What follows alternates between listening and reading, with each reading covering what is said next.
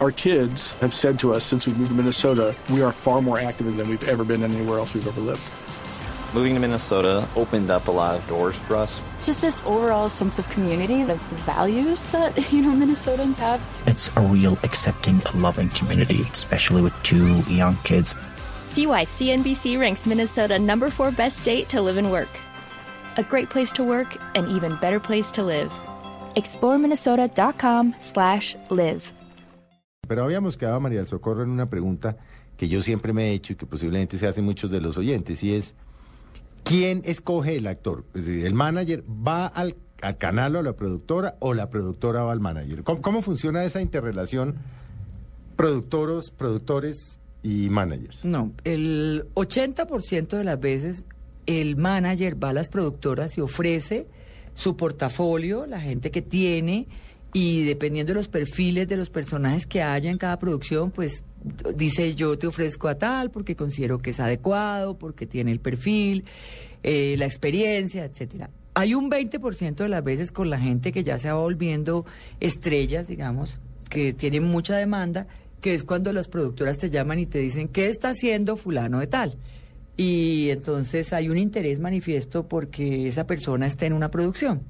Pero digamos que... Esa es la, la, La mínima parte, la mínima parte. El, el resto del trabajo es un trabajo completamente de uno ofrecer a su talento y mostrarlo y exponerlo y que esté presente en la mente de ellos, porque hay tantísimos actores No, pues es que... en que ellos eh, olvidan a la gente. Entonces tenemos herramientas, tenemos las páginas de internet de nuestras oficinas, tenemos unos portafolios que se llaman coloquialmente books de talento, eh, pero es muy importante mantener la información de los actores vigente. Entonces, si se hacen fotos nuevas, hacemos envíos de las fotos a los directores de casting, a los productores, a los directores.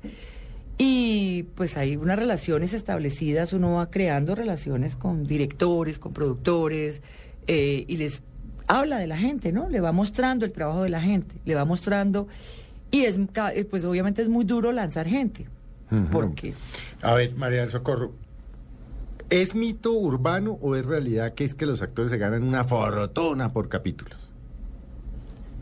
hay de todo. Hay esta industria es, eh, digamos, la gente que tiene, que es capaz de prender muchos televisores, influir en el rating, pues recibe unos pagos muy importantes. Pero un pago muy importante es que... eh, Pues en, en- en México hay actores. dos, eh, no sé, 5 millones, 10 millones, 8 millones No, por capítulo. depende, o sea, en Eh, México pero ¿cómo tenemos- negocia uno un, un En actor? México hay actores que se ganan, gente como Fernando Colunga, exclusivo de Televisa. Eh, es una persona que le pagan todos los meses, trabaje o no O no trabaje, y, cuan- y además negocia novela aparte. Es una persona que se dice que este tipo de gente se puede ganar 3 millones de dólares por una novela. Eso es una bestialidad. Bueno, pues, Eso hay, Colombia- es súper estrellas. En Colombia un actor bien pagado, no sé, no, no vamos a mencionar pues porque en un país como este... Sí, donde- no podemos me- mencionar. No, sí, no, no, pero un actor bien pagado que dice uno, este es uno de los mejores pagados, gana mm, cuánto por capítulo, o es la novela o, No, es, o es la un serie actor completa. bien pagado, o sea, un actor... Generalmente los actores de ese nivel no trabajan por capítulos. Cuando van a hacer una participación especial, porque la historia así lo requiere, no sé, está en 15 capítulos y lo matan, porque la historia así lo requiere, eh, se, le tienen que pagar el mes en que van a ser los 15 capítulos, o los 40 días, o lo que fuera. Los actores de ese nivel no trabajan por capítulos. Ujú. Pero un actor bien pagado en Colombia de ese nivel, que son muy poquitos, no creo que lleguemos a 15 que estén en ese nivel, pueden estar sobre valores ya de más de 70 millones de pesos al mes. Pero no llegamos a 15 actores de esos. No, no, pues obviamente. son no. muy poquitos. Y un actor joven, eh, exitoso, bueno, María José, Javier Jatim, no sé, pues todos los que hay. ¿Es un actor de qué? ¿Tres millones? ¿Cuatro millones? A ver, ¿quiere contar? ¿O, o- o le cae la Dian? María José le viene, eh, el lunes, le, llega- el martes le llega la Dian. No, pues es que eso depende además si es, si es, Es- protagónico, antagónico, reparto, ¿Qué? A ver, expliquemos qué es protagónico, qué es antagónico y qué reparto. Protagoni, los protagonistas, pues normalmente todas las historias que se cuentan en la televisión y en general son historias de amor. Entonces los protagonistas son los de la historia de amor, es decir, el hombre y la mujer que están enamorados, pero hay un conflicto que los separa, porque básicamente hay parte... siempre funciona así. Siempre, eso es, es la base de, de cualquier historia que se vaya a contar. Entonces, esos son los protagonistas, los que al final tienen que estar juntos y son los buenos.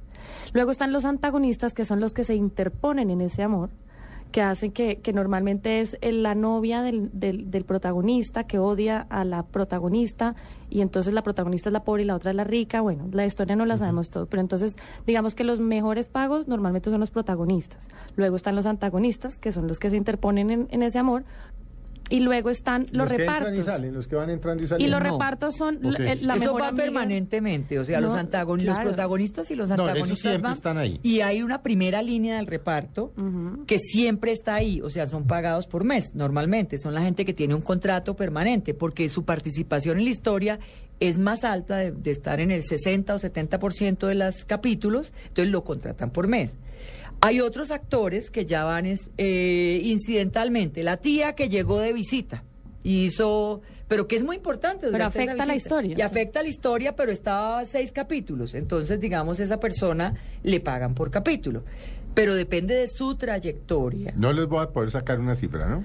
Eh, no, porque es que es, es depende. O sea, digamos que una, pero un actor, sí te, te puedo decir, por ejemplo, un muchacho nuevo que ya esté, se haya graduado de la universidad o haya tenido muchos cursos de formación y es muy talentoso, puede arrancar ganándose por un capítulo 700, 800 mil pesos. Eso no es nada. No, pues... Es decir, es un jurgo comparado con un país donde el salario mínimo son menos de 700 mil. Pero eh, por eso le decía yo, eh, María Socorro, que es un mito, porque es que todo el mundo dice, no, es que eso se ganan 8 millones, se ganan 10 millones, se ganan no sé, y no es cierto.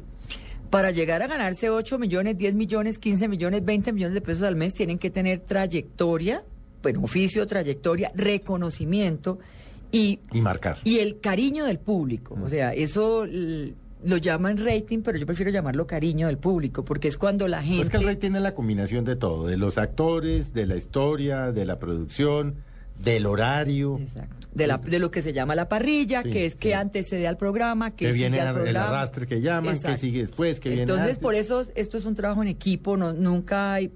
Y estábamos hablando antes, una cosa es partir de una gran historia, luego hay que tener un muy buen reparto y también el nivel de producción tiene que ser bueno. Y todas esas cosas confluyen a veces para hacer grandes éxitos, a veces para hacer cosas que funcionan y la gente bien, queda, queda contenta con ellas y a veces, muchas veces cosas que no funcionan.